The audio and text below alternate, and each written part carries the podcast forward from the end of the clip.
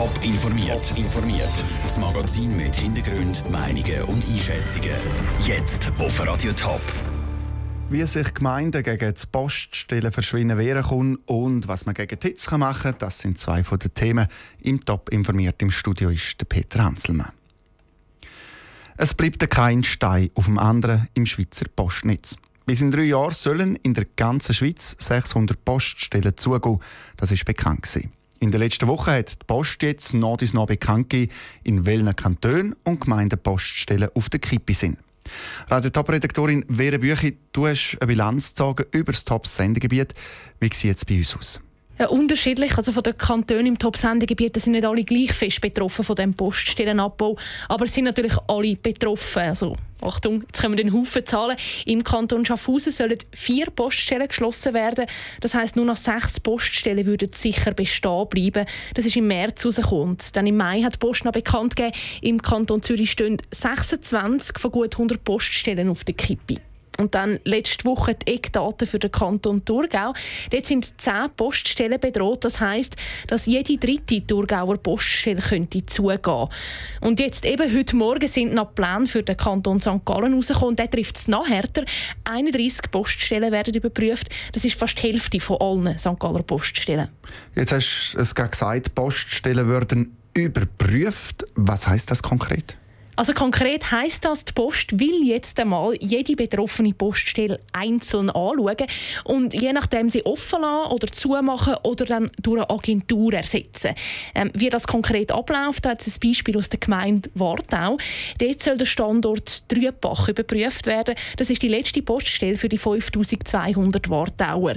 Nur der Gemeindepräsident von Wartau, der Beat Hinner, hat bis jetzt gar nichts gewusst von den Plänen der Post. Da sind wir natürlich auch davon ausgegangen, dass Trübach jetzt äh, bestehen bleibt. Aber von der Post selber sind wir weder äh, persönlich noch sonst kontaktiert worden, äh, sondern haben es jetzt aus den Medien erfahren. Also in diesem ersten Schritt ist Wartau also vor vollendete Tatsachen gestellt worden. Angesprochen auf das hat mir Markus Werner, der zuständige Mediensprecher der Post, aber versichert, dass sich das jetzt noch ändert. Als nächster Schritt werden wir jetzt äh, auf die direkt betroffenen Gemeinden zugehen und mit denen ein Gespräch suchen und gemeinsam mit den Gemeindebehörden äh, neue Lösungen für den Standort suchen. Also eine neue Lösung, das kann dann zum Beispiel eine Partnerfiliale sein. Also das heisst, die Poststelle Trübach ist noch nicht definitiv am Ende. Und der Wartauer Gemeindepräsident Beat Hinner, der glaubt fest daran, dass die Poststelle also noch zu retten ist. Wir werden da sehr stark Druck aufsetzen, sicher auch zusammen mit den übrigen politischen Partnern in der Gemeinde, sei das einer Ortsgemeinde, sei das einer Dorfkooperation. Und ich bin überzeugt, da wird dann auch die Bevölkerung entsprechend können mobilisiert werden. Aber der Kampf in Wartau, der fängt jetzt ja erst noch an.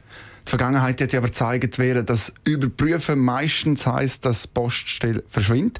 Wie viel Chance hat denn jetzt der Widerstand? Es wird sicher nicht einfach. Also der Dominik Dietrich, der zuständige Regionalsekretär von der Gewerkschaft Syndikum, der ist jedenfalls skeptisch, auch wenn es da noch Möglichkeiten gibt. Post ist verpflichtet, mit den betroffenen Gemeinden den Dialog zu führen, nach Lösungen zu suchen.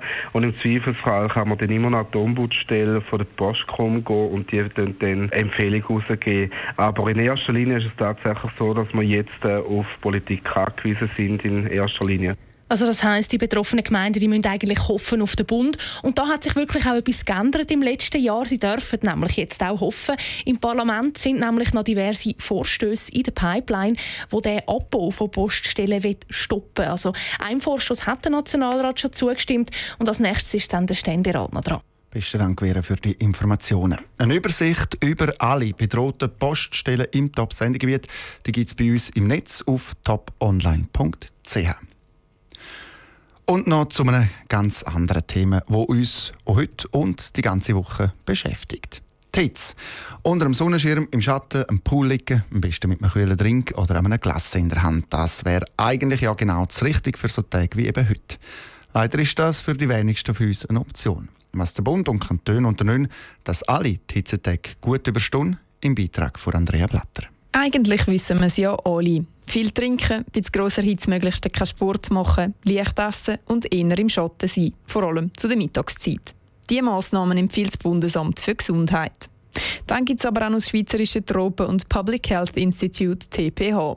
Und das würde gerade hilfebedürftige Leute gerne noch besser schützen, erklärte Martin Rösli vom TPH. Nämlich mit einem Kumpelsystem sogenannte Buddy-System, dass all die Leute jemanden zuteilt bekommen, der auch schaut, dass, dass, das wirklich passiert. Aber ich denke, man kann das auch im, im Bekanntenkreis machen, also wenn man Bekannte hat, wo man weiß, dass sie allein leben, dass sie älter sind, dass man halt mal vorbeigeht und schaut, wie das diesen Leuten so geht. Bei diesem Buddy-System können sich Freiwillige als Kontaktpersonen für ältere Leute oder Sonnig melden, die sich nicht gut selber schauen können.